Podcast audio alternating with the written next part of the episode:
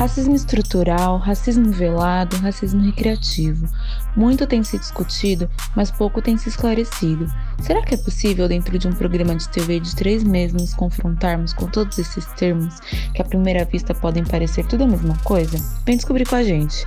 Lembrando que nenhuma das pessoas que participaram desse papo tem qualquer formação técnica para falar sobre o assunto. Somos apenas pessoas pretas que se interessam pelo assunto e consomem conteúdo relacionado. Tem alguma dúvida, algum comentário? Vem, conversa com a gente.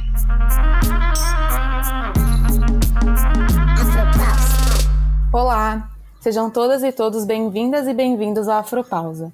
Sua pausa para construir junto com comunicadores pretos novas histórias e narrativas que podem mudar o rumo do mercado publicitário. Eu sou a Larissa Santos e como eu ando sempre muito bem acompanhada, hoje eu tô com três pessoas muito especiais. O Igor Pinheiro, que já esteve aqui algumas vezes. Olá. A Lara Araújo. Oiê. E uma convidada muitíssimo especial, Rízia Cirqueira. Obrigada mais uma vez por ter topado. Se apresenta pra gente. Oi, eu que agradeço. Sou Rízia Cerqueira, sou alagoana, jornalista e ex-BBB. Então, ex-BBB.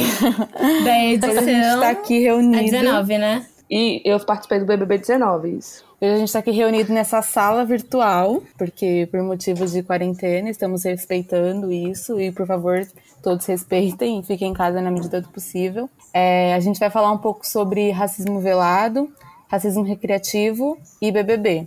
Então a gente vai levar sempre para esse ecossistema desse programa que tem uma mega audiência e logicamente influencia o comportamento da sociedade, na mesma medida que reflete também comportamentos sociais. De dentro da pena, ar-condicionado, MacBook, você vai dizer que é de esquerda, feminista, defende as mulheres, posta lá que é vadia, que pode chamar de puta.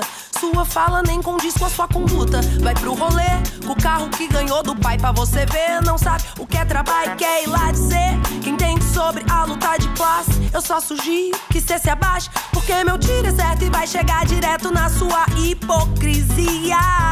O papo é reto, eu vou te perguntar, você me responde se você aguentar.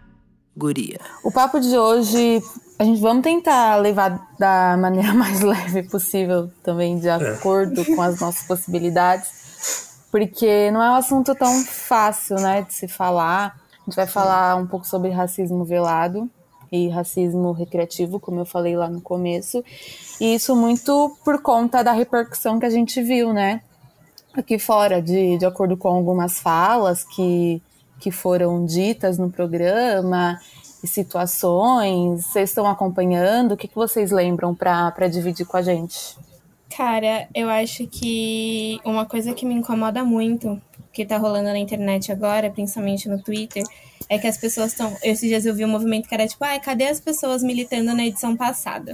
Que aí a, a edição Eu fui uma das que é, falou essa frase. Que tava você, a Gabi, o Rodrigo, o Danley. Uma coisa que eu percebi Danley, foi que eu é. comecei a assistir a edição passada, porque eu falei, olha, tem quatro pessoas ali que me representam, então eu vou começar a ver. Aí eu comecei a ver algumas coisas e, e começou a me incomodar muito, tipo, muitas falas, principalmente da Paula, né, que eu acho que foi um, um dos principais motivos de repercussão que a galera começou a cobrar e questionar muito. E eu acho que entrou em um ponto de que a visão e a forma que ela age é como a sociedade age, sabe?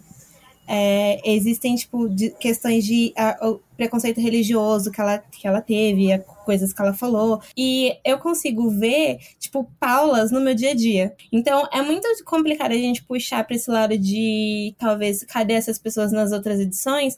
Porque o, eu, uma coisa que eu li na internet foi que não foi, que foi uma edição que teve um número baixo de audiência comparado com essa. Mas se você parar para pensar, é uma coisa que eu até falei com a Lari uma vez foi sobre quem é que tá levantando discursos. Porque, por exemplo, ano passado levantou muitas bandeiras, principalmente nas questões raciais. Eu acho que isso foi muito importante. Foi algo muito bom pra gente poder ter outras referências de pessoas também. Só que aí, o, o estereótipo da Paula, ele tava agindo com algumas atitudes e comportamentos que a sociedade já convive e meio que passa um pano.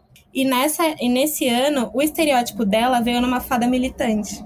A sociedade já tá acostumada com Paulas, assim, e aí agora elas vieram, tipo, numa versão meio que Marcela, Marcela e Gisele. Essa pessoa, no lugar de ter um comportamento racista, elas vieram com de fadas sensatas. E aí que começou um pouco dessa repercussão, eu acho. É, é, essa questão da fala que a gente teve, por exemplo, de onde estavam essas, esses militantes ano passado, foi meio que uma indireta, querendo ou não, porque assim, muita gente estava calado, principalmente artistas, né? Que eu sei que acompanham o programa sim, mas, querendo ou não, essa edição teve influências, né, que davam um bom retorno, né, a galera que já era conhecida. Então, assim, essas pessoas comentando sobre o assunto, que é aquele negócio, vou colocar uma aspas, mas virou moda você abrir a boca e falar sobre o racismo, se, se declarar antirracista, e isso gera like, isso gera ganhar seguidor, porque aí você vira fado e fada sensata por isso, você começa a ser amado na internet, todo mundo sabe. E aí eu digo, é por isso que a gente pergunta, cadê essa galera no passado, sabe? Pessoas com menos seguidores ou que nem são conhecidas passam por isso, passam pelo que aconteceu lá dentro também, e eu não vejo essas pessoas abrindo a boca e, e militando também, sabe? Só vai militar quando você tiver um retorno. Não é só fazer um tweet e botar lá e você não, você, você não, não não vive aquilo que você prega, você só está fazendo aquilo para. A questão, quando a gente fala disso, cadê esses militantes? A gente não está falando diretamente de quem milita real no dia a dia, sabe? A gente está falando da galera que agora só abre a boca porque sabe que vai ter um retorno. Porque, tipo, há muito tempo já tem uma problemática séria. Do... Eu lembro do Big Brother, acho que o 4, que teve a Solange, que tem uma, uma briga histórica, assim, com, com a Marcela, todo mundo compartilha até hoje.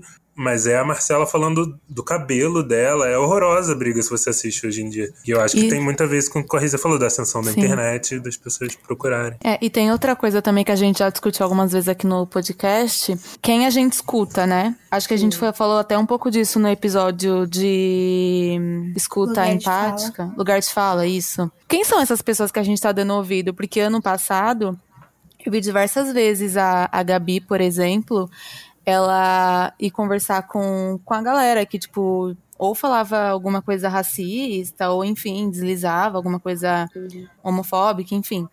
E aí ela sempre foi com a maior empatia do mundo, não só ela como vocês. Eu já vi vocês fazendo isso diversas vezes. E agora, tipo, quando vem na fala de uma mulher branca, que é a Marcela, falando uhum. exatamente as mesmas coisas, as pessoas são muito mais receptivas, sabe? Então, Sim. ano passado, é. quando vocês cobravam, era mimimi. Eram pessoas. Eram chatos, Sim, né? A gente, a gente, é taxado como chato até hoje. E, assim, Exato.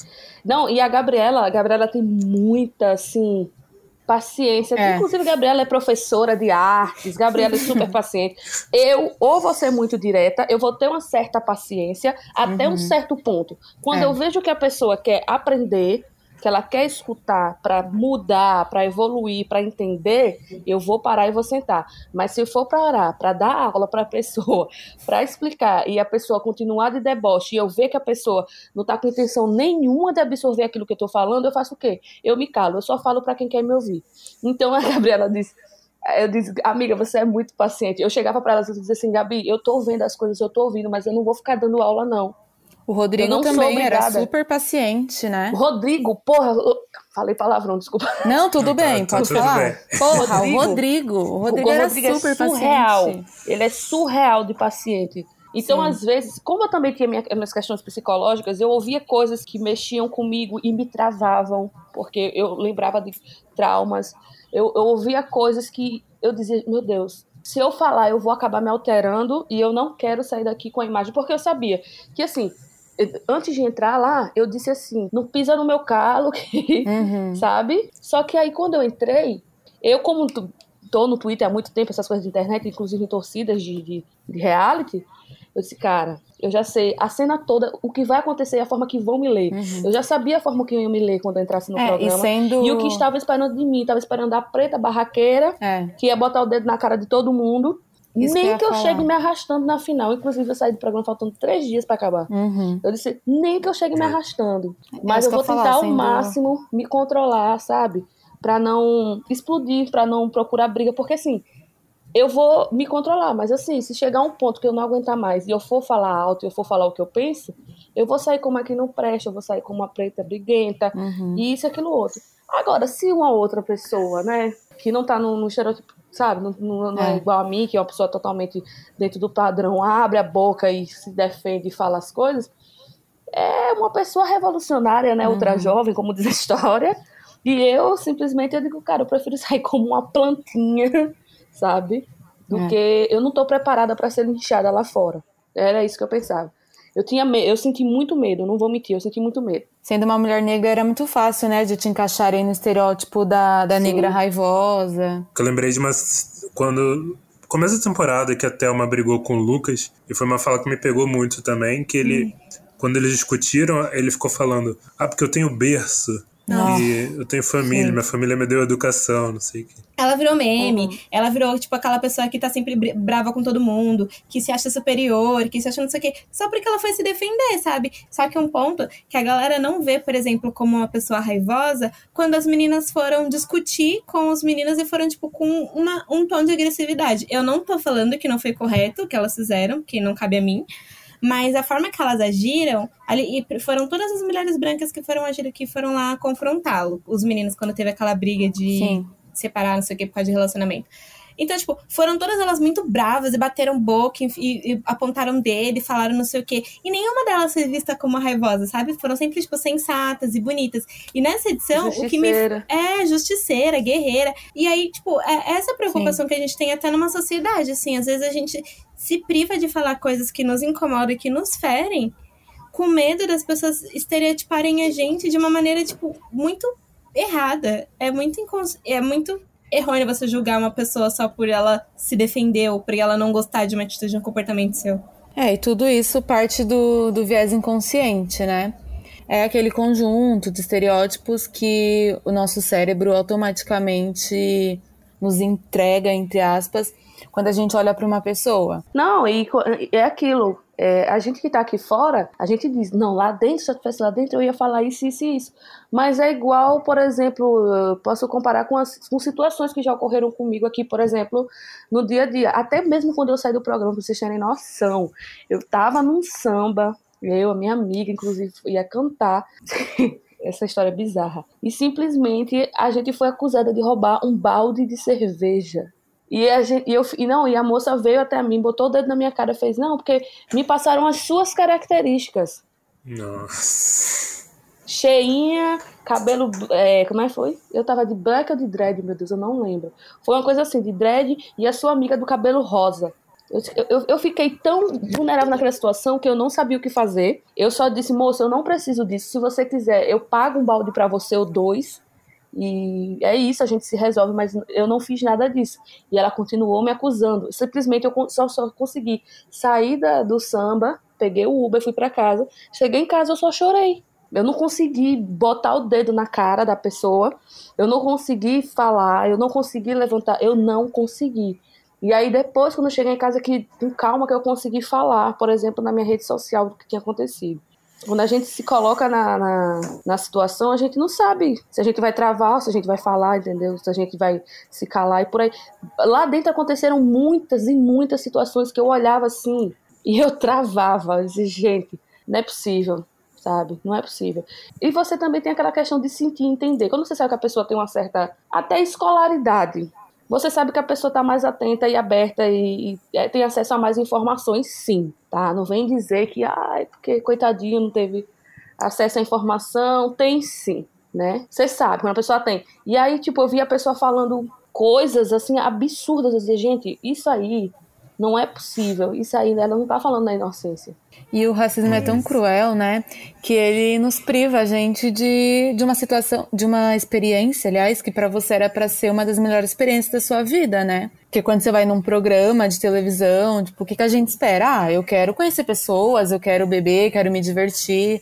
Pra gente ver como, diante de, diante de situações que a gente menos espera, como é diferente a, a vivência de uma pessoa branca com uma pessoa negra, né? Talvez se esse papo fosse com uma pessoa branca, ela talvez não tivesse nenhuma história desse tipo para contar pra gente. Ela só teria falado como gostou de participar, como foi legal, mas uma face do racismo, né? Tipo, como ele priva a gente de, de coisas que a gente teoricamente era para ter vivido de Mas de forma leve, né? de uma forma mais leve, isso. É, a gente acaba, tipo, a vida inteira se podando, né, de, de várias coisas por, por, por receio de, de acharem X coisa, por parecer tal coisa, que eu acho que lá dentro acaba potencializando, né? Gente, lá dentro potencializa tudo. Qualquer coisa é, po- é potencializada lá dentro. É muito esquisito. Vambora. Meu verso é livre, ninguém me cancela. Tipo Mandela saindo da cela, minhas linhas voando, cheia de herói. Da das cabeças quando rela nela, partiu Eu vi que na edição do BBB 19, que até que você participou, eu tava vendo um papo do Darnley com a campeã, né, da edição passada. Ela pega e olha pra ele e fala: Ah, mas como que é pra você usar droga? Aí ele olha pra ele e fala: Não uso. Ah, não, mas porque eu uso não Nossa, sei o quê. Eu lembro. Ela, não, mas porque eu uso isso dele.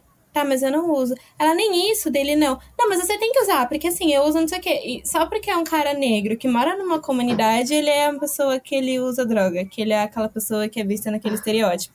Por que, que ela não é aquele estereótipo? Porque exatamente ela é a pessoa que tá falando que tava usando, que ficava, tipo, louca, que não sei o quê. Então, por que, que a gente sempre tem que ter esse cuidado? Ela tava falando sobre corre com ele.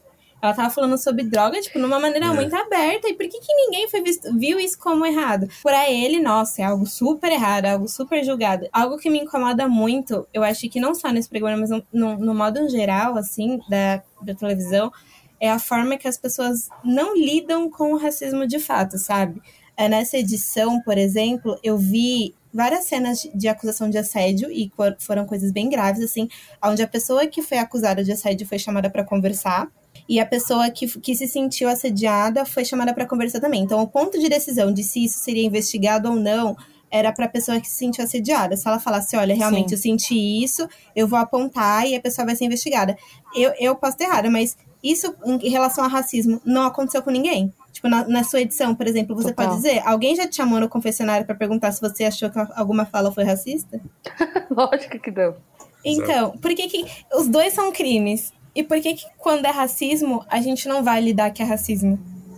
A gente vai falar, uhum. ah, foi de uma forma recreativa. Tipo, foi uma piadinha, foi uma brincadeirinha. Ai, foi inocente da minha parte achar que o menino negro da comunidade é usuário de droga. Gente, quem tem que determinar que sofreu racismo ou não é quem passa, quem sofre isso, sabe?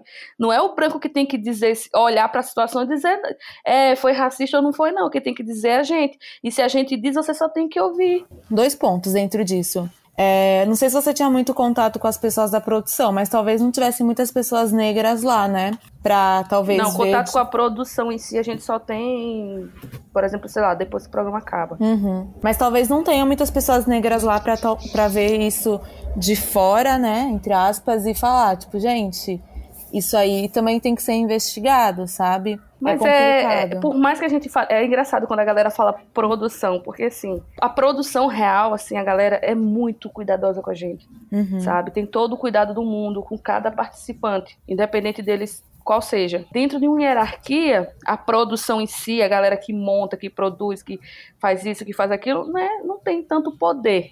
Então, uhum. eles, às vezes, só, eles só têm que cumprir regras não há muito o que fazer, mas as pessoas da produção em si, principalmente as pessoas negras que eu conheci, são assim pessoas maravilhosas, pessoas que pensam assim como a gente, têm os mesmos pensamentos e têm noção do que está acontecendo, mas não têm o poder de reverter as situações lá dentro, né? O segundo ponto era exatamente esse. A gente também já falou aqui algumas vezes sobre como também não tem que ser uma obrigação da pessoa negra às vezes que tá que tá lá ou em qualquer outro lugar ver de fora e apontar, sabe?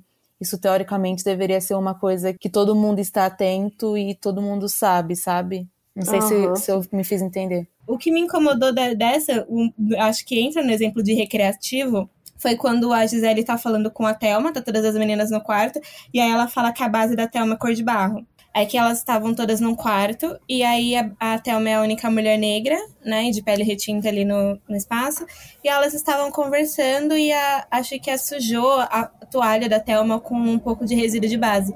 E a Gisele olha para ela e fala: Nossa, você passa barro na cara? Olha, que, que é isso? Não sei o que. E todas as pessoas começam a rir. E aí ela fica, não, é a cor da minha base. E aí ela reforça, não, olha aqui, você tá passando barro, não sei o que, olha quanto de barro que tá passando. E aí entra no ponto de, por exemplo, é, essa parte do racismo recreativo é quando você usa palavras ofensivas, né, que vai machucar alguém, mas de uma maneira que é engraçadinha, sabe? É tipo quando, por exemplo, houve aquele tweet na Copa que teve aqui no, na, que o jogador da França, Mbappé, um, um influenciador chegou nele e falou assim, ah, chegou nele não, né, postou no Twitter, ah, do jeito que ele corre, dá para ele fazer um arrastão, que ele falou da U, do jogador negro, visto como um ladrão, como se essa pessoa para fazer um arrastão. Então, tipo, ele usou a forma do racismo de uma maneira para fazer uma piada. Então, é esse o ponto do racismo recreativo, sabe?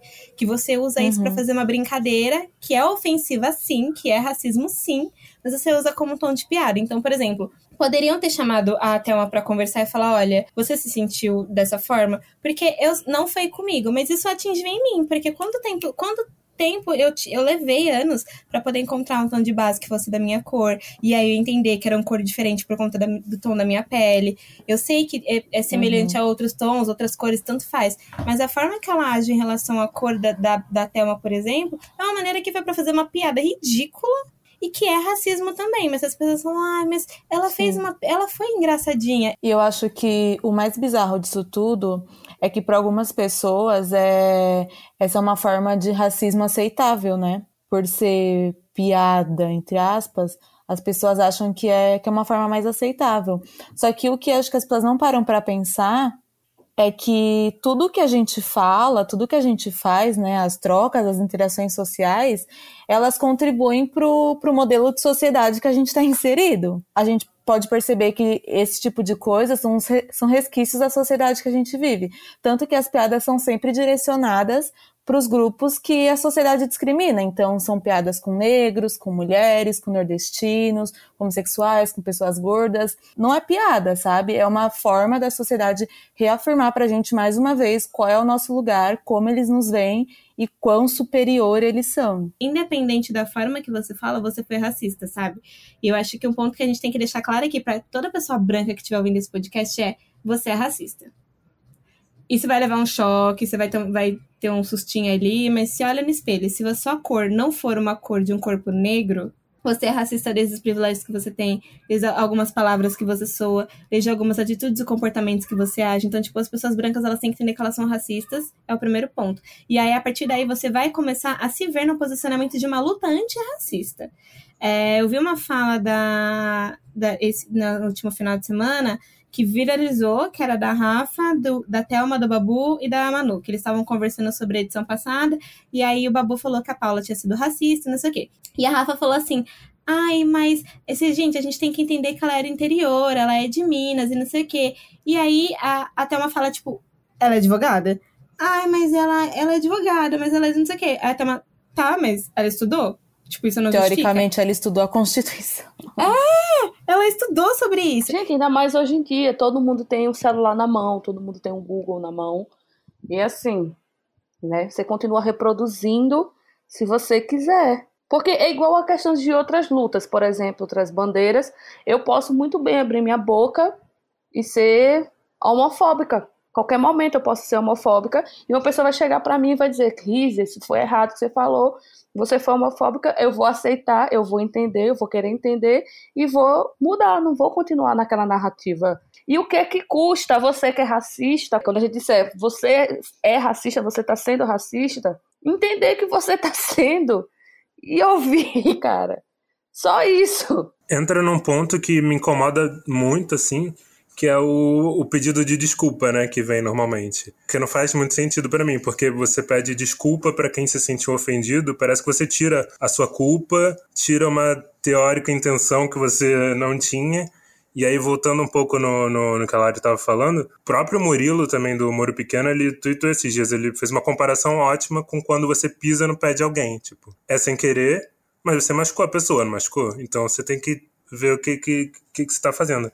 E aí esse ponto do pedido de desculpa me, me incomoda muito, porque é, é isso, você isenta a, a sua responsabilidade do que você estava fazendo, né? Você joga a culpa para a pessoa que se sentiu Sim. ofendida e não pela sua ação. E se não vem acompanhado de uma ação também, para mim é pouco significante, né? Exato, tipo, exato. Tá, beleza, eu aceito sua desculpa, mas a partir, de, a partir disso, tipo, será que a Paula parou para ler algum autor negro desde então?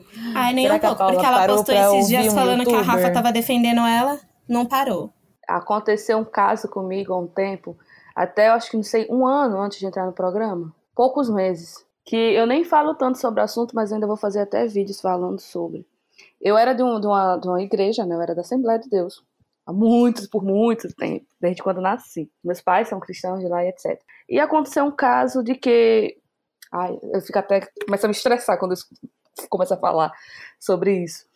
Enfim, na igreja tem negro, sim, tal. Mas, por exemplo, é, eu e minha irmã, a gente decidiu passar pela transição, a gente parou de alisar o cabelo. E a gente decidiu usar o cabelo da gente como o cabelo da gente é.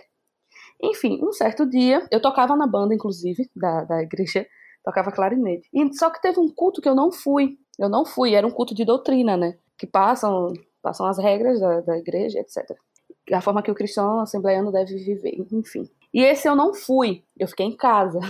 É, daqui a pouco no WhatsApp começou no, no, grupo da banda chegar um monte de mensagem.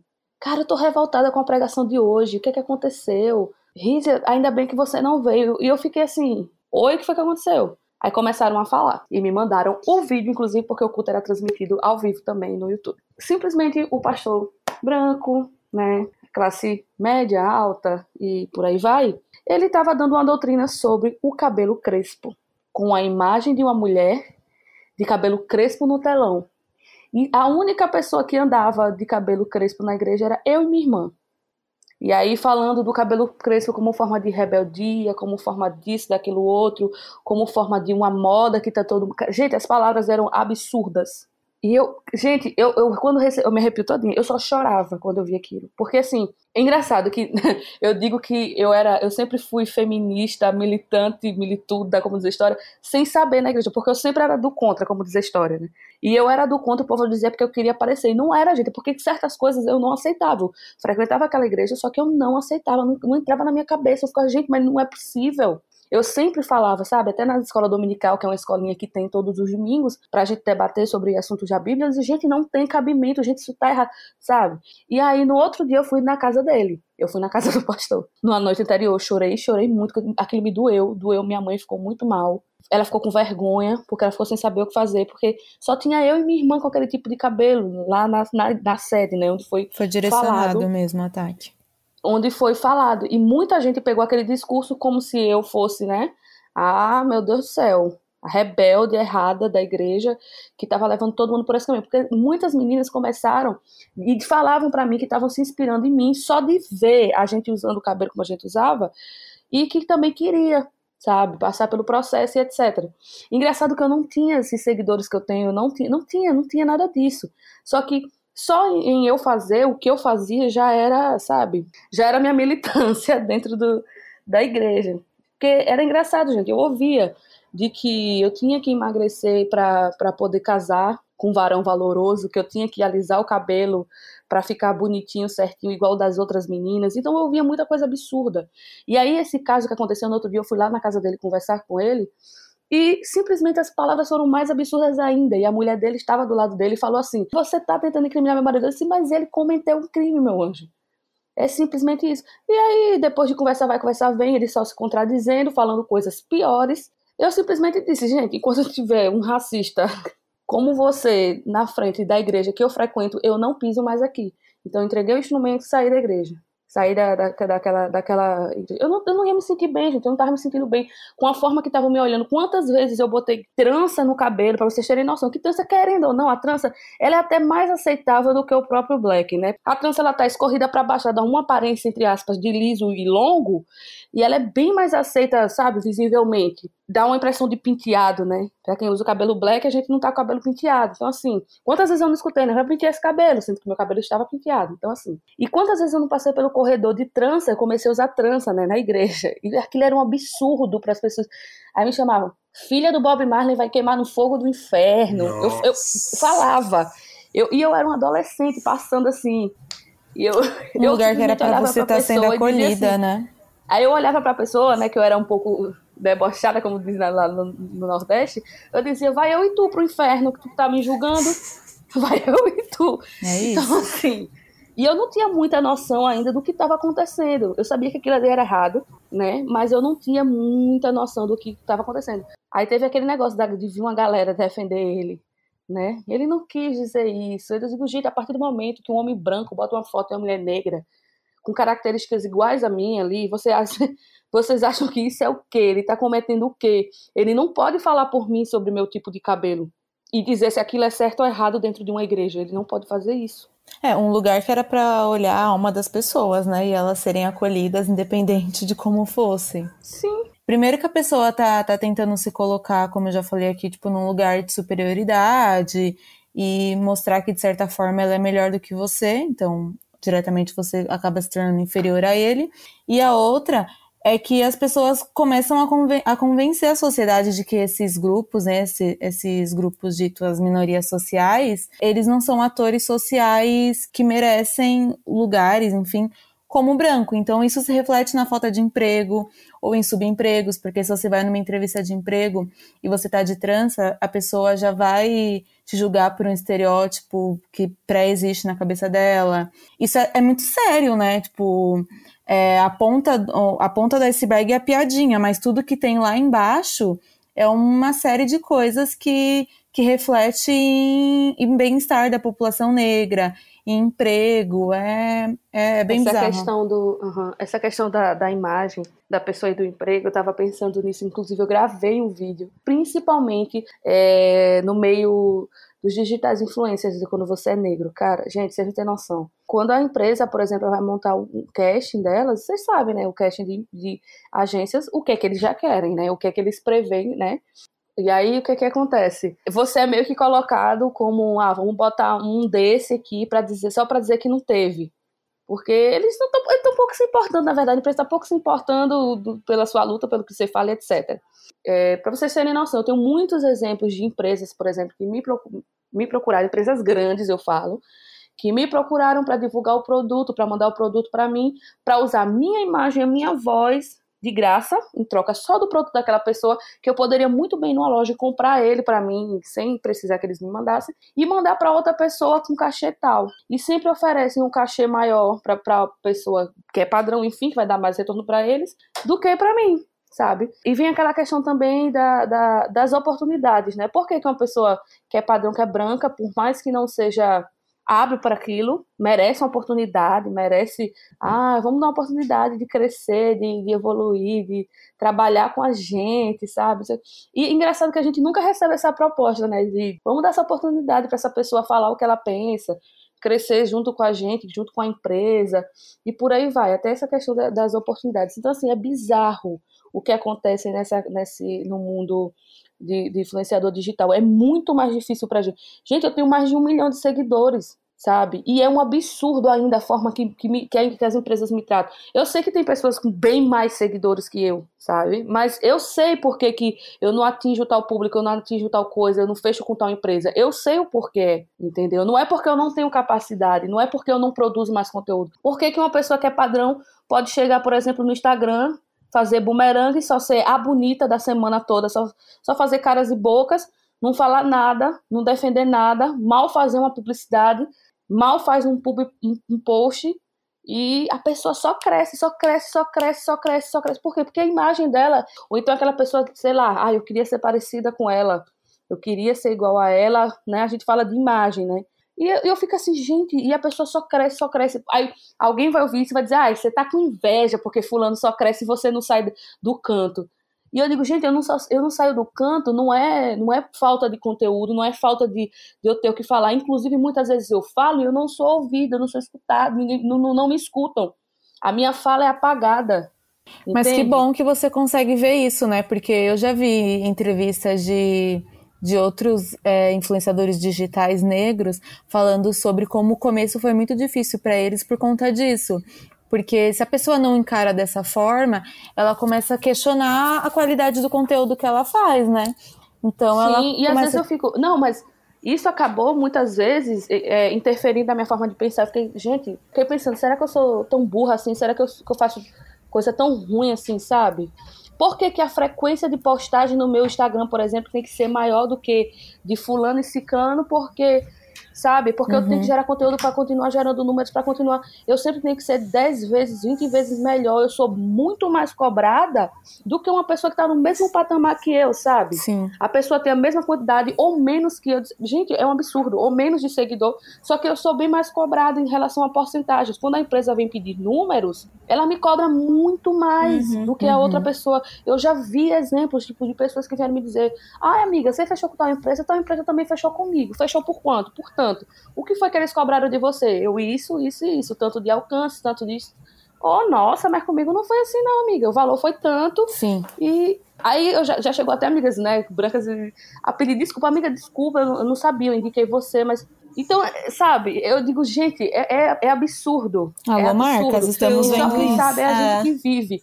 Aí o pessoal sempre vem assim com, ah, mas fulano é preto também e tá lá. Não precisa se vitimizar igual você fica se vitimizando, não, para chegar onde chegou. Entende? Eu digo, cara, fulano chegou lá, que bom, que massa é. que ele tá lá, mas fulano é exceção, vocês têm que entender Exato. isso. Ou então fulano batalhou muito, né? Tem que batalhar. É, fulano batalhou muito, o cara eu já ouvi, para de ficar reclamando e vai batalhar, vai correr atrás do teu, que fulano chegou lá. Eu fico, gente, fulano é exceção, que bom que fulano tá lá. Eu fico muito feliz, cara, eu fico muito feliz que fulano... Mas a realidade então, não é Isso essa, né? entra com a história de Thelma, por exemplo. Sim. Thelma é médica, e muita gente tenta o tempo todo diminuir, diminuir Thelma. Uma coisa que eu vi é que, tipo, negros formados em medicina em São Paulo, é, o número é 0,9%.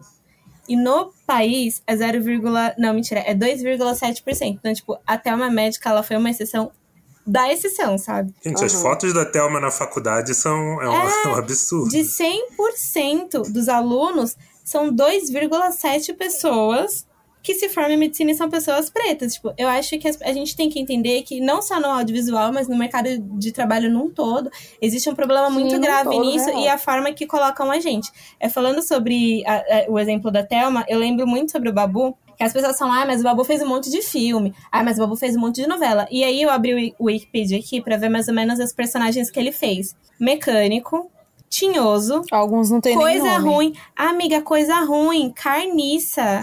Uma coisa que ele alegou lá dentro também, que ele fez, gente, eu fiz 40 filmes, fiz não sei o que, não sei o que, não sei o que. Só que vocês têm noção de quantas coisas de graça eu fiz. E eu pensei, caraca, eu já passei pela mesma coisa, gente. Já fiz Sim. isso, já fiz aquilo, já trabalhei em agência, já fiz isso. Já prestei tanto trabalho de graça, uhum. só para dizer, ou para, sei lá, ligar meu nome à empresa, que hoje em dia, por exemplo, eu não quero fazer mais isso. E todo mundo fica exigindo dele. Eu já ouvi, aí eu ouvi gente dizendo que, tipo, ah, fez de graça porque quis. Não é, não é. É pensando é por, às pela questão frente, que a gente né? tem que. A gente tem que ser duas, três vezes melhor e uhum. dizer que fez muito mais coisa, a gente é muito Sim. mais cobrado. Sim. Né? Quando se cobra, por exemplo, experiência para ser contratado, a gente é muito mais cobrado. Então uhum. a gente uhum. aceita fazer coisas assim que são absurdas, sabe? Para quem não passa e vivencia essas coisas que a gente vivencia. Eu não sei cobrar frila, por exemplo. E aí eu já, tipo, já pedir pra pessoa mandar proposta de ser tipo o dobro, o triplo do que eu tava pensando em pedir a princípio, que eu achava que eu tava cobrando alto demais. Tá? Ai, Sendo que tu é bom pra caramba, é. a Risa é bom pra caramba. É. Gente, eu, eu, assim, antes de. Eu tô falando muito, mas enfim. Não, mas antes de, de entrar no programa, eu trabalhei como fotógrafa, né? Eu ganhava meu dinheiro como fotógrafa. E aí era engraçado. Na minha cidade, acho que na época que eu comecei a fotografar, acho que tinham pouquíssimas mulheres, porque primeiro não era, não era um trabalho que era respeitado, principalmente se você fosse mulher, né? Então, na cidade lá do interior, eu inventei de fotografar, então eu saía para fotografar a semana toda, final de semana. E aí, quando eu, tipo, quando eu dava o meu valor, as pessoas simplesmente não aceitavam, diziam que estava muito caro, que eu estava no início da profissão, sendo que eu já tinha estudado, feito o curso e, e, já tinha treinado bastante e, tava, e sabia o que eu estava fazendo. E, eles... pessoas chegavam para mim e diziam que eu estava querendo aumentar o preço, sendo que tinham pessoas, por exemplo, da capital, que trabalhavam da mesma forma que eu, tinham basicamente o mesmo nível de trabalho, e simplesmente as pessoas fechavam com essa pessoa por, por status, para ter o nome da peça do fotógrafo lá, e a pessoa simplesmente era o quê? Era branca, era magra, era. Eu fiquei. Às vezes menos qualificada, né? Gente, eu digo, meu Deus. Ah, mas você fez quanto tra quantos trabalhos já? Você fez isso, você fez aquilo. Eu digo, gente, eu tenho curso, eu tenho isso, eu tenho... sabe? Quando eu dava o meu valor, tinha que ser mais baixo. Quando a outra pessoa dava o valor dela, simplesmente as pessoas aceitavam Uhum. e fechavam o trabalho, sabe? and I'm feeling good.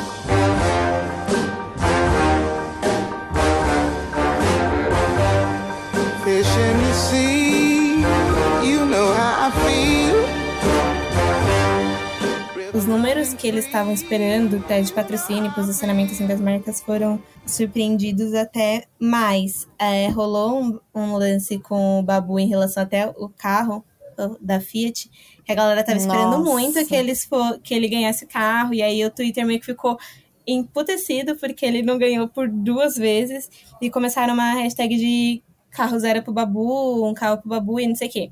E aí entra, um, entra dois pontos que eu, que eu acho que é importante a gente falar aqui, né? Um que é a síndrome da Princesa Isabel. A Rafa até comentar, ai, eu vou trabalhar para dar um carro pro, pro, pro Babu, porque acho que ele merece muito, não sei o quê.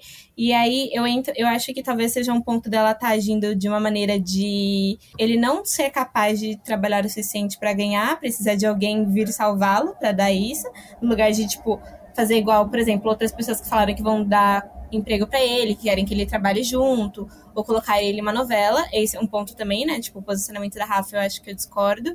E o que aconteceu, porque a galera encheu o Twitter. Antes de começar o Big Brother, eles tinham programado mais ou menos uma faixa, uma faixa de uns 40 mil comentários em relação à marca. Estourou, tipo, ele falou, passou de mais de, de 200 mil de comentários na marca em relação, principalmente por conta do Babu, por conta do, da galera pedindo um carro pra ele e tudo. Então, o que a gente conseguiu tirar isso de, tipo, de uma maneira positiva é que quando as pessoas falam, ah, mas preto não, sei lá, tipo, preto não vai gerar engajamento, preto não lucra, a gente acabou de ver que lucra, sabe? Porque de 40 pra mais de, tipo, 200 mil é um número bem grande. E só por conta de, tipo, da galera achar que realmente ele merecia, sabe? E aí até acho que o Pyong depois comentou, depois falando, ah, mas eu também quero um carro. E, tipo, ele- o cara já tinha mostrado, já tinha falado pra todo mundo que ele era rico, que ele era milionário, que ele não precisava, mas só porque ele viu que foi feito algo bom pra uma pessoa negra, ele queria também esse protagonismo, sabe? Porque eu vejo muito disso também. As Sim. pessoas, elas não querem não aceitam que outra pessoa seja, seja protagonista de uma história, de uma narrativa. Algo que eu vi negativo, que a galera, até no próprio Big Brother tá falando, que daí entra um pouco do que a gente falou no começo, sobre como a- gente Nossa. tem que se policiar, as pessoas negras têm que estar sempre tomando cuidado com o que fala, com o que vai agir, com o que faz, e as pessoas brancas não. Tipo, eu não lembro de quem era o papo, acho que você até pode me corrigir, amiga, mas acho que era a Ive mais alguém conversando sobre Novex. E elas estavam falando muito mal da marca. Tipo, Foi a muito, Ivy e a muito. Rafa. É, elas Não, elas não falaram mal da marca. Amiga. Ela falou que o cabelo dela tava O horroroso. cabelo dela tava muito shampoo? ruim. Você não tá falando da marca, você tá falando, ah, meu cabelo tá horrível, principalmente por causa do shampoo e do condicionador. E tá a melhor parte é que eles cortam a câmera delas e jogam pra academia. Tipo, Pra não academia. tem ninguém na academia. Foi muito bizarro. Ah, tem a publicidade feita pelos próprios participantes, né? A Boca Rosa aumentou o número de vendas dela absurdamente. É, e a da marca também, que ela tá Ai, usando, gente, mas né? é sobre esse assunto. Eu queria tanto poder falar sobre essas, essas questões, mas. Enfim, né? Eles simplesmente tiveram essa oportunidade e liberdade de continuar divulgando sua marca aqui fora, etc. Né? É, isso, isso é A gente bem. tem muitas regras, né? O, o contrato deles desse ano pode ter mudado, alterado, enfim. Uhum. Não quero falar sobre o assunto, né? Mas. Tudo bem. É uma. É, tá Porque tudo muita bem. gente compara isso, né? Faz, ah, a galera das outras edições nunca pensaram nisso, cara, de deixar vídeo pronto, de fazer isso, fazer aquilo. Eu digo, gente. Manu Gavassi não descobriu a roda, Gente, gente. é, Vamos gente. lá. Exato. E eu digo assim, ó, gente, vocês têm noção do tanto de coisa que eles estão podendo fazer nessa edição que vocês não têm noção, assim, que a gente fica assim, oi, oi, oi, É muito por conta do, começo- de quem eles são mesmo. É, né? eles já devem ter chegado com uma proposta absurda para essas pessoas. Vocês acham que uma pessoa com mais de um milhão de seguidores iria entrar num programa Uhum. sem, sem, sem ganhar nada, sem a troco de nada? Gente, Sim. não tem, co- não tem Exato. cabimento. Porque quando eu entrei, eu dei minha cara a tapa porque, tipo, eu não tava trabalhando, eu não tava fazendo nada, eu não ia dever nada a ninguém. Então eu disse, cara, eu já tô na merda, eu vou entrar e, e acabou. Mas Sim. imagine uma pessoa que tem 2 milhões, 3 milhões entrar. Tanto Sabe. que a Boca Rosa, ela falou, né? Pra ela, ela entrou mesmo focada em divulgar a marca dela. Se ela não ganhasse o prêmio, pra ela tava tudo bem, E entendeu? pra ela era arriscado porque ela já era bem criticada antes aqui fora. Sim. né? Sim, era bem, Sim. foi bem arriscado mesmo. E né? continuou, né? A gente, a gente só E viu que a gente tinha exato. certeza de tudo que a gente falava na internet. Sim, é engraçado que as pessoas também perguntavam, você tá torcendo pra quem? Eu digo, ô, mas gente, vocês querem mesmo eu, eu preciso falar. Aí ficam no joga-joga, né? Ah, mas Babu falou isso. Ah, mas Thelma. Não, engraçado, tiveram falas da Thelma que eu defendi ela, né? Eu defendi, mas eu, eu, eu falei até outro dia, eu disse, eu defendi, eu falei sobre ela também, só que o que acontece? Vocês não me ouviram e não me ouvem. Vocês só escutam quando é um branco falando. Pois é. Eu faço Aí quando eu falei isso, muita gente não gostou. Eu digo, gente, eu já falei sobre muita coisa, muitos assuntos, só que tentam me viabilizar o tempo todo. Então, assim, quem quer ouvir, quem quer ver o que eu tô falando, beleza. Quem não quer, eu não vou ficar repetindo. Então, assim, é isso. A minha cunhada, ela é branca, né? Aí ela falou assim pra mim esses dias, pra quem que você tá torcendo no BBB? Deu pra Ive. Aí ela me olhou assim, tipo... Aí ela, eu falei, é, pra Ive, pro Prior, pra todos eles, assim, meu top 3 é Ive, Prior e Marcela. Aí ela, mas a Ive é racista. Eu falei, você acha que eu vou Aí torcer você- pra ela? Me respeita. Pra quem acha que eu vou torcer? Eu tô torcendo pro Babu e pra Thelma. Vocês viram com essa questão da Ive, das últimas falas dela, o quanto a galera veio, abraçou, disse, oh meu Deus, ela agora vai mudar. Oh, meu Deus, ela, ela vai agora pedir é outra pessoa. Pelo amor de Deus, gente. Por, causa, por conta de dois dias, assim, que ela teve falando assim, beleza, beleza, que massa, que ela quer sentar, ouvir. Só que aí apaga todo o histórico, sabe, do, do Sim. que rolou, das falas É. que aconteceram, que foram pesadas, inclusive, sabe? A galera apaga muito rápido, porque foi ela. É, porque é uma pessoa branca, né? Porque as pessoas negras, quando. muito rápido, cara. Ah, Inclusive, tem pessoas do, do ano passado que eu tenho contato sim. E as pessoas disseram, ah, mas ela teve, a pessoa teve falas igual a campeã, não sei o quê. Eu digo, eu sei. Só que pessoa tal, pessoa tal, pessoa tal, quando eu precisei conversar sobre, inclusive aqui fora, que eu falei, a pessoa ouviu e entendeu, sabe? E tenta se policiar em relação a isso e aquilo. Eu falo pra quem quer ouvir, quem quer entender, né? Eu também, assim, eu não consigo apagar, por exemplo, completamente de vez da minha vida uma amizade com a pessoa que eu gostei por conta de um, de um erro, né? Por conta do, do, do posicionamento. Eu, eu não consigo, é de mim, eu não consigo. Até porque, por exemplo, se eu for fazer isso, eu levo pro lado de, de que. É aquela questão do cancelamento, né? que, que entra a questão do cancelamento.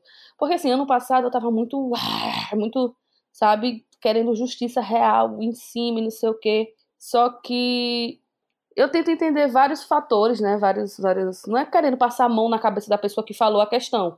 Porque eu, eu sempre digo, cara, você errou, você errou sim, eu vou dizer que você errou. E não é assim, não é por esse lado, sabe? Porque muita gente queria, por exemplo, que eu deixasse de andar com N pessoas. Eu Ah, disse, não fala com ela porque gente, ela foi racista. Gente, se for assim, a gente vai falar com o mundo inteiro. vai deixar de falar, sim, vai deixar de falar. E... é, só assim vamos pra inteiro. Wakanda e é isso. Pois é, é, é essa questão, sabe? É de dentro pra fora que mostro o que tenho. É de dentro pra fora que mostro quem sou. Não me queira pelo que tenho, me deseje pelo que sou. Agora então é a hora das tão amadas afrodicas. que é o momento que a gente compartilha com nossos seguidores e nossas seguidoras, nossos ouvintes. O que, que a gente tá lendo, que, que tipo de conteúdo que a gente tá consumindo, quais são os influenciadores que a gente acompanha. Então, vamos lá. Então, deixa eu falar um pouquinho aqui rapidinho que a minha indicação vai ser um tanto, vão achar até engraçado, porque é um livro infantil. Mas por que, que eu vou indicar esse livro infantil?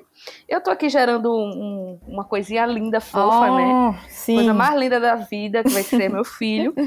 E eu penso muito to- sobre todos esses assuntos, de que forma eu vou passar ele, esses assuntos pro meu filho, né? Uhum.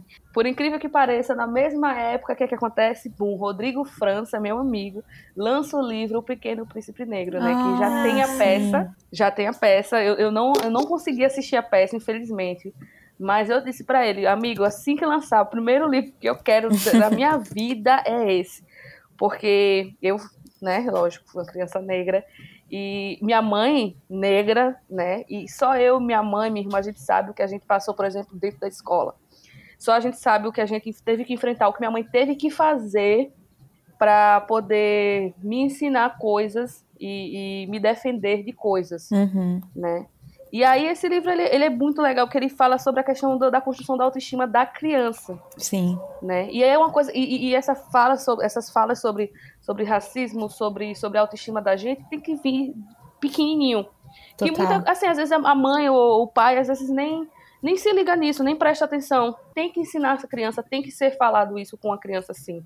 Né? Até porque muita coisa sobre racismo, sobre essa construção é, de quem eu era, essa questão da aceitação até do próprio cabelo, eu vim entender depois que eu passei pelo, pelos processos de aceitação. Porque, por exemplo, é, minha mãe, ela alisou meu cabelo logo cedo, por quê? Minha mãe alisou meu cabelo logo cedo. Minha mãe trabalhava os três horários, minha mãe era professora. Ela descobriu, eu tenho muito cabelo desde criança, né? Cabelo, meu cabelo era black, e minha mãe sempre cuidou do meu cabelo, fazendo penteados, etc. Chegou uma época que minha mãe não conseguia fazer penteados. Eu fiquei sendo cuidada por uma pessoa que ia lá em casa, não vou dizer babá, mas a pessoa ia lá cuidar de mim da minha irmã. E a pessoa me batia por causa do meu cabelo, ela puxava meu cabelo, ela dava murro na minha cabeça por causa do meu cabelo. E eu mal conseguia falar e eu consegui contar para minha mãe que a moça estava fazendo isso comigo. E a partir disso, o que, é que minha mãe fez? Minha mãe começou a alisar meu cabelo para me proteger. Entende? São, são muitos casos e, e, e, casos. Na escola já tentaram grudar chiclete no meu cabelo porque o menino foi dizer que não estava enxergando o que estava no quadro por causa do meu cabelo. Foram vários casos. Então, assim, esse livro do Rodrigo é um livro muito importante que eu vou fazer questão de ler várias e várias vezes para o Yahweh. Show. Vou ler ele muito para E, assim, é um livro que eu indico demais. Né? Até porque é um livro também ilustrado e para criança isso é gostoso, né? Sim. É, é, é legal, é um, é um, livro que prende. Né? E, e, ensina tanto os adultos quanto a criança, tanto os adultos quanto a criança. Então, é, é minha indicação de hoje. A gente começar lá de baixo Uhum. Né? É, eu tenho dois comentários rapidinhos para fazer em relação a isso. O primeiro é que uma coisa que você falou que é real, que a gente às vezes demora muito para começar a ter essa consciência racial, né, depois de grande. Mas uhum. em contrapartida, as violências começam desde muito cedo, né? Sim, sim. Então é um assunto que tem que ser discutido com as crianças desde muito cedo. E a segunda coisa que você falou sobre já estar pensando nisso, nos conteúdos e como você quer, no que você quer passar para o seu filho, eu lembrei muito do Lázaro, que eu vi uma, uma entrevista dele outro dia falando sobre isso, sobre quando a Thaís estava grávida. Ele era muito preocupado com isso, quais livros ele ia ler, e ele falou até de um caso do da princesa da Disney, a Tiana, que era uma princesa que eu gostava muito e que eu nunca tinha parado para pensar, esse foi um filme que ele nunca quis mostrar pro filho dele por conta da forma que eles colocavam a magia, porque no filme eles mostram uma questão de magia e eles usam muito a entonação de magia negra. Ele falou que quis fazer uma curadoria de conteúdo de tudo que ele queria passar pros filho, pro, pro filho dele. E eu não lembro se foi pro primeiro filho ou se foi agora pra menina, pro segundo, mas enfim, isso é super importante. Eu tenho duas afrodicas, tá? Uma é minha e uma outra é de um dos nossos seguidores no perfil do Instagram, que eles deram a dica esses dias e eu falei que a gente ia repassar. A minha afrodica Show. é o livro do Abdias do Nascimento. Eu acho que no papo que a gente conversou bastante, tem muita história e muita coisa que a gente que, que as pessoas brancas precisam aprender, as pessoas pretas também, sobre o processo, né, do, do negro no Brasil. O livro se chama O Genocídio do Negro Brasileiro do Abdias do Nascimento. E a Afrodica. Peraí, deixa eu só aqui pegar no Instagram. Quem deu essa Afrodica foi o Matheus. Inclusive, é, no episódio passado a gente falou sobre aquilombamento, redes de apoio. E aí ele postou uma foto que ele trabalha na, na Disney. E aí ele postou uma foto da rede de apoio dele lá dentro, que foi algo bem legal, que ele falou que, tipo, eu também tenho as pessoas que eu, as pessoas pretas que eu consigo me fortalecer. Quer ir falando, Quer Igor? Que eu fale ou você já achou? Pode falar, amigo, tô procurando aqui. É, Minha Afrodica é uma série que saiu esse fim de semana na Netflix, que é do Kenya Barris, que é o mesmo criador de, de Blackish. E aí a série chama Black AF, né? Black as Fuck é meio que como se fosse a vida dele real, mas não é a vida dele real. E a família dele rica e a filha dele produzindo um documentário sobre a família dele, como uma família negra se comporta no meio tão branco, assim, cheio de outras famílias brancas e tal. Eu acho que tem um pouco a ver com, com Blacks, né? E aí eu tava, tava até revisitando algumas séries que, que são um pouco assim, né? Tipo Eu Patrulho as Crianças, O Maluco no Pedaço, que são famílias negras bem-sucedidas lidando com, com outros tipos de questões que não são as que a gente está acostumado a ver em, em algumas produções do tipo. Anotado, Mori. Então, por coincidência, a dica dele era mesmo a mesma ah. série. Sinta-se contemplado. ah, tá vendo? Reforçado duas vezes. E ele falou do podcast do Emicida também, que é sobre a história da música, como ela foi criada. É, como álbum, foi né, criado o álbum Amarelo. Gente, eu particularmente amei esse podcast e eu escutei o primeiro episódio e eu chorei. Chorei feito criança, Ai, porque gente, é muito bonitinho. Sério. É um a gênio. forma que ele fala, meio que abraça a gente. E é curtinho, né? Eu acho que são três episódios. É, e É, é eu acho que 18 o mais minutos, tipo, é muito deve ter rápido. 30 minutos. Aí a dica do Matheus, o nosso afro-dica do Matheus. Nossa seguidora. Show. Gente, a minha afrodica dessa semana, né, desse episódio, foi uma descoberta que eu fiz no Instagram que chama Planilhas de Pretos. Eu, infelizmente, não sei o nome de quem tá organizando esse rolê, de quem é essa iniciativa. Se alguém souber, conta pra gente depois, a gente põe em algum lugar, disponibiliza o nome da pessoa, né? É importante dar os créditos. Mas é, eu vou ler rapidinho a descrição que eles colocam, porque acho que dá pra entender um pouquinho melhor do que se trata. Planilhas de Pretos começou com a necessidade de encontrar um profissional que mais se, se aproximasse da minha história, das minhas dores, das minhas conquistas. Foram dias de pesquisa para achar uma psicóloga, outros dias de pesquisa para achar uma terapeuta holística para uma amiga. Dessas angústias e necessidades surgiu a Planilhas de Pretos. Espero que te ajude, assim como tem ajudado outros como você. Então, o objetivo do projeto é você mandar o seu perfil, você é um profissional, qualquer área, pelo que eu tô vendo aqui, Ai, achei, gente. É a Ketiane Silva, idealizadora do projeto. Desculpa, tá aqui. É, então a ideia é você mandar a sua foto, o que você faz, um pouquinho sobre você, né? Os trabalhos que você oferece. E aí eu acho que é muito bom, porque centraliza, né? Tipo, eu já vi muita gente mesmo. A Lara é super organizada nesse sentido, ela tem várias planilhas com várias coisas, várias referências, várias pessoas. Mas eu achei a iniciativa bem legal vocês precisarem de psicóloga, sei lá, advogado, dentista, o projeto chama Planilhas de Pretos. É, então acho que é isso, gente. Temos? Temos. É isso, foi um bate-papo massa. Nossa, muito. Deixar ficar aqui até, vai ter assunto até Exato. 2050 aqui, sem fim. Rízia, mais uma vez, muitíssimo obrigado por ter topado. Eu que agradeço. Primeiro podcast que eu gravo, hein, galera? Olha. É o primeiro que eu gravo. Não, tinha até uma galera pedindo pra eu começar a fazer criar. Eu digo, não, gente, eu ouvi a galera. Fala, gente, vocês não pediram? Aqui, ó. Eu Afropausa. gosto de ouvir a galera, mas como vocês pediram aí, eu tô eu em parceria com a galera mansa, então tá tudo certo. Foi muito legal essa É, obrigado, Eu agradeço. Vocês são maravilhosos. Gente, Me obrigada. deixaram super à vontade. Obrigada.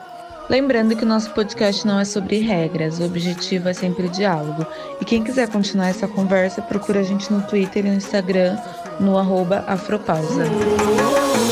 Eu sou, eu sou, eu sou Brasil.